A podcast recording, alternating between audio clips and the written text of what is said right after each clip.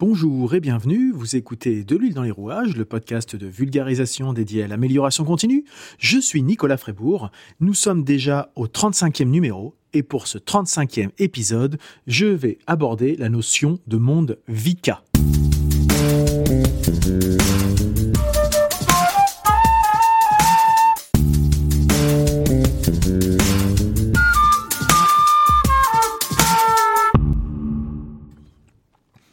Alors un monde Vika, c'est pas un monde dans lequel on vivrait entouré de chips de contrefaçon.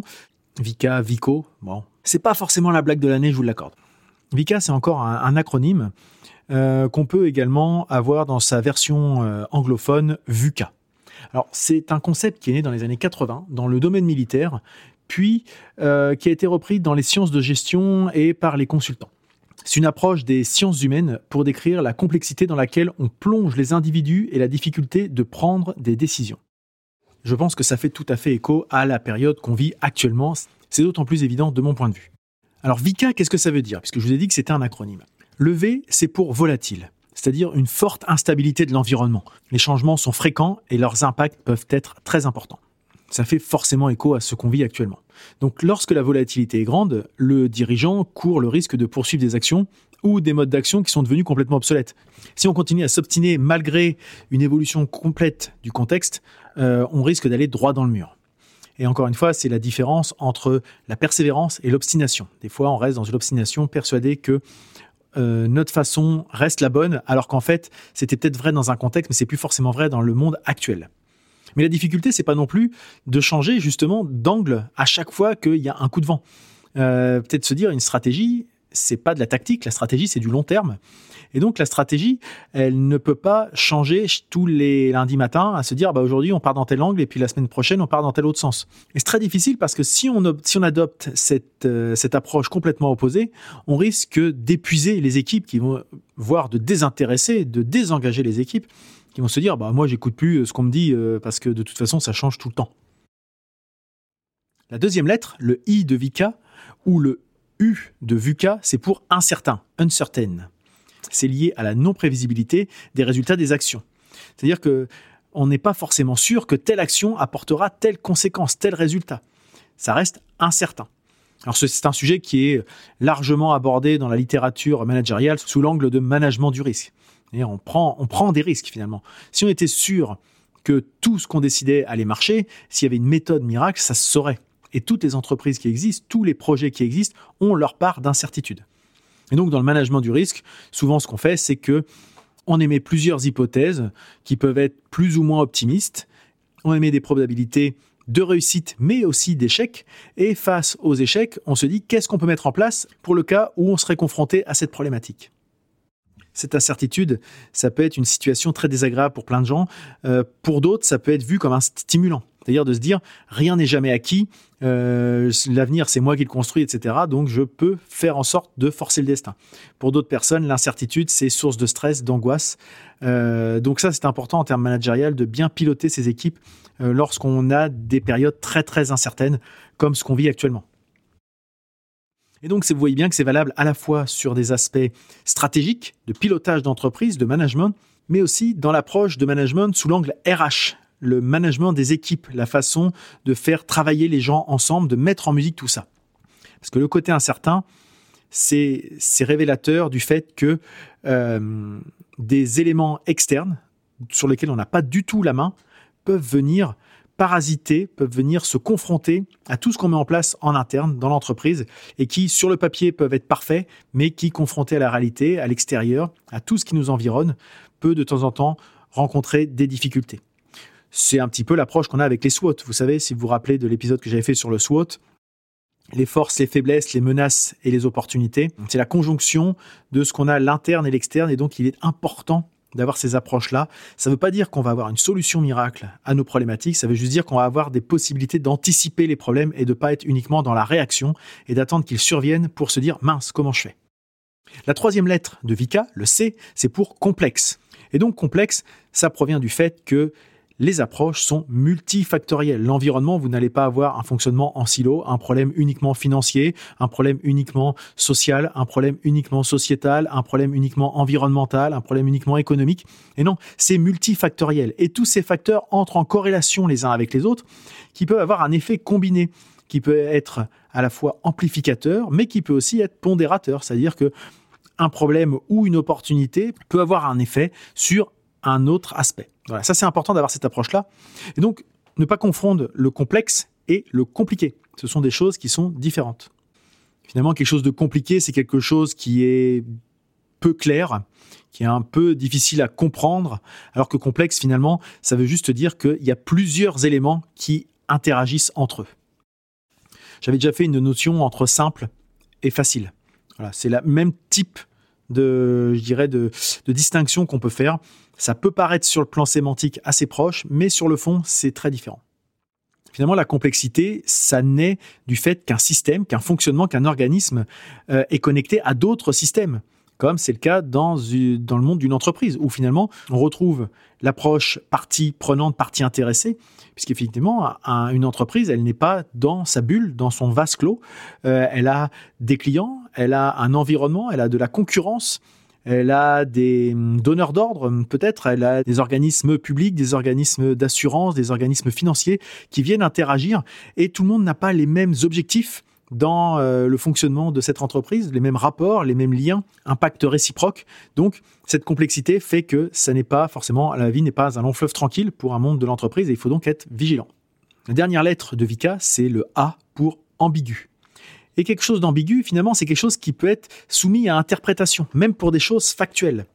Euh, l'ambiguïté, ça vient du fait que finalement, pour une situation donnée, l'interprétation peut être différente en fonction de la manière dont on l'aperçoit. Euh, notamment quand on a une problématique qui survient, on fait une analyse des causes, mais finalement, l'interaction entre les différentes causes des différents facteurs peut être soumis, soumis à interprétation et la conclusion qu'on va en tirer ne sera pas forcément ferme et définitive. Il peut y avoir de l'émotion qui entre en jeu dans le sujet, il peut y avoir euh, de l'expérience, peut y avoir du ressenti, peut y avoir des convictions profondes qui ne permettra pas forcément à tout le monde d'être d'accord sur le fait que, on le voit très bien d'ailleurs avec la crise qu'on vit actuellement, euh, Covid-19, vous allez avoir euh, des tenants euh, de telle théorie, des, tenants de telle autre théorie qui vont s'affronter alors que le, fait est qu'il y a une épidémie mondiale, une pandémie comme on dit. Et bien pour autant, les, notions, les, les, causes de cette maladie ne sont pas définies, c'est ambigu, les traitements les mesures préventives, les mesures correctives sont elles aussi très difficiles à envisager parce que tout le monde a son approche euh, qui fait que on n'est pas tous d'accord sur le même sujet. Et donc finalement, certains signaux peuvent être interprétés de multiples manières en fonction, encore une fois, des sujets culturels ou des biais cognitifs dont j'avais pu parler, par exemple, dans l'épisode 25 sur le biais du survivant, qui fait que finalement, on a tous des biais cognitifs euh, qui, euh, qui peuvent apporter cette ambiguïté dans les relations et dans la stratégie. Maintenant que j'ai détaillé ce que signifiait ce sigle VICA, ce qu'on peut dire, c'est que dans un monde VICA, c'est pas facile d'avoir des repères et d'avoir une capacité de mettre en place des actions d'être sûr de ce qu'on veut faire. C'est très difficile finalement d'être euh, d'être à, la barre d'un projet, que ça soit être chef d'entreprise ou que ça soit de manager une équipe à une plus petite euh, une plus petite, une plus petite échelle, voire même un projet associatif. On peut avoir la difficulté de finalement euh, vouloir toujours s'adapter à ce qui évolue et donc s'épuiser finalement et ne jamais avancer. Donc les, les managers, les dirigeants, les les pilotes, les gestionnaires de projets, etc., sont dans un monde VICA, nous sommes tous dans ce monde VICA, qui peut être une source de tourment et de stress. Parce que dans ce même monde, on demande paradoxalement d'avoir des objectifs définis et de s'engager sur l'atteinte de résultats et le succès de certains objectifs. On demande à ces mêmes personnes, à vous, à nous, à moi, à tout le monde, de savoir décider et d'agir rapidement dans ce même monde qui, par nature, comme on l'a dit, n'a aucune certitude. Euh, et on n'a pas toujours les compétences ou les connaissances globales qui nous permettent de décider si telle action va nous amener à tel résultat. De mon point de vue et mon ressenti, ça c'est un pied cognitif également, hein, vous serez peut-être pas d'accord avec moi, mais en tout cas en France, euh, je trouve qu'on attend d'un manager et a fortiori d'un chef d'entreprise qui connaissent tout sur tout dans son domaine. Or, si on se met deux minutes à la place de quelqu'un qui se retrouve dans cette position, on sait très bien qu'on ne peut pas être à la fois expert et généraliste. Il y a forcément un moment, il faut faire un choix. On peut pas être à la fois euh, complètement euh, au fait de ce qui se fait à l'extérieur de l'entreprise, mais être complètement au courant de tout ce qui se fait à l'intérieur de l'entreprise. Mais c'est ce qu'on demande aux managers. Et donc les managers se retrouvent entre l'enclume et le marteau parce que leurs dirigeants vont leur demander de bien piloter leurs équipes, leurs équipes et en même temps, les, équipes vont leur demander, euh, vont attendre d'eux qu'ils aient la réponse à toutes leurs problématiques. Je vais frapper à la porte. on doit être expert à la fois technique et manager. C'est très difficile parce que, comme je l'ai dit, c'est on peut pas se tenir à moins de passer d'avoir des un moyen de gérer le temps, vraiment euh, incroyable, mais il est quasiment impossible euh, d'être à la fois au fait de ce qui se fait partout dans le monde, de savoir euh, un petit peu les tendances qui se font et d'être aussi au fait de ce qui se fait dans la vie d'entreprise et connaître le moindre détail de chaque problématique de ses collaborateurs. Et là encore, en France, encore une fois, c'est pas pour pointer le doigt, c'est parce que c'est le monde que je connais le mieux, mais on est un pays qui a du mal vis-à-vis -vis de l'échec, vis-à-vis de l'erreur il euh, y a peu de chances d'entendre vas-y tente, on verra bien, et de permettre finalement à l'erreur d'être un moyen d'apprentissage. Non, on doit avoir des décisions qui doivent être définitives et forcément garanties de succès. Ce qui peut avoir comme résultat de, de, créer des tendances à cacher les résultats, à ne pas vouloir aborder les difficultés et les échecs et attendre finalement que la cocotte explose pour se rendre compte qu'il y avait quelque chose qui couvait depuis un moment. Et en même temps, paradoxalement, si on peut analyser les échecs et savoir pourquoi on s'est trompé, ou en tout cas avoir des idées de pourquoi on s'est trompé, c'est beaucoup plus difficile de faire l'exercice inverse, de d'identifier les conditions qui ont permis un succès.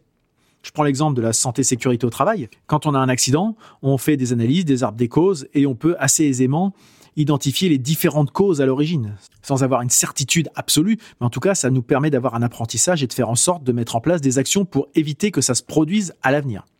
Par contre, quand on n'a pas d'accident, eh ben, on se dit que c'est parce qu'on a bien appliqué les procédures, mais sans vraiment pouvoir prouver qu'il n'y a pas un facteur chance dans le lot. C'est un petit peu la petite phrase qu'on retrouve dans le film La haine, jusqu'ici tout va bien. Et finalement, on a peu de chances de capitaliser tant qu'on se dit, bah, tant qu'il n'y a pas de problème, bah, je vois pas pourquoi on s'arrêterait, euh, fonçons, allons tout droit. Et d'ailleurs, quand tout va bien, on se pose rarement la question de comment ça se fait que tout va bien. Est-ce que finalement on peut capitaliser sur des bonnes pratiques finalement? Enfin, pas tellement qu'on ne se pose pas la question de comment capitaliser, mais de faire vraiment le travail d'analyse de tout ça, de comprendre si c'est finalement le contexte extérieur, si c'est ce qu'on a mis en place en intérieur, si c'est un mélange des deux. Et ça, c'est assez rare qu'on fasse euh, ce retour d'expérience. Je vous ramène à l'épisode 32 de ce même podcast de lui dans les rouages. Et donc finalement, quand je vous ai présenté tout ça, ce qu'on peut se dire, c'est que quand on est dans un monde VICA tel qu'on le vit actuellement, qui est de plus en plus marqué, on a tout intérêt à faire preuve d'agilité. Et là, je vous invite à réécouter les épisodes de podcast sur l'agilité, les numéros 8 à 11, que j'avais euh, publiés au tout début de ce projet. Finalement, l'agilité, c'est la capacité à réagir vite et s'adapter de manière pertinente à un nouveau contexte qui peut se présenter de manière soudaine. Et donc, l'agilité, c'est aussi s'adapter à un nouvel environnement de manière pertinente bien sûr, hein, quand même répondre un petit aux problématiques euh, qui nous entourent. Et donc, ça nécessite de développer une capacité à modifier rapidement ses schémas de pensée, son fonctionnement, qu'il s'agisse des représentations qu'on peut avoir de notre environnement, de la réalité, ou du sens qu'on peut donner derrière ces représentations. Et donc, il faut pouvoir changer ses repères, ses réflexes, ses habitudes, et par conséquence, ses actions. Mais ça, c'est pas forcément simple parce que ça nécessite de se remettre en question de façon personnelle ou organisationnelle au niveau d'une entreprise. Mais quand on a une culture, quand on a un historique, c'est pas toujours simple de remettre en question ses acquis et parfois ses certitudes. Voilà donc ce qu'est un monde VICA. Alors si vous êtes encore là, c'est certainement que ce podcast vous a plu. Et s'il vous a plu, je vous invite à en parler autour de vous. Vous pouvez laisser des notes et des commentaires sur les annuaires de podcasts de type Apple Podcast ou Podcast Addict. Surtout, n'hésitez pas à partager ce podcast autour de vous, car le bouche à oreille et la recommandation sont les meilleurs moyens de promotion de ce projet. Vous pouvez me suivre et vous abonner à ce podcast dans votre application de podcast préférée ou directement sur le site de l'huile dans les rouages. Ça vous permettra de les avoir directement dans votre application dès qu'il y a un nouvel épisode est mis en ligne. Vous retrouverez les informations sur le site de rouages.fr sur lequel vous pourrez vous abonner à la newsletter dédiée à l'amélioration continue. Je suis également sur les réseaux sociaux, Facebook, Twitter, Instagram et LinkedIn en tapant tout simplement de l'huile dans les rouages. Si vous le souhaitez, vous pouvez me répondre ou me poser des questions par le moyen que vous souhaitez, parmi tous les moyens de contact que je viens de vous citer juste avant. Et il me reste donc maintenant à vous souhaiter de passer une très bonne journée, et je vous dis à bientôt.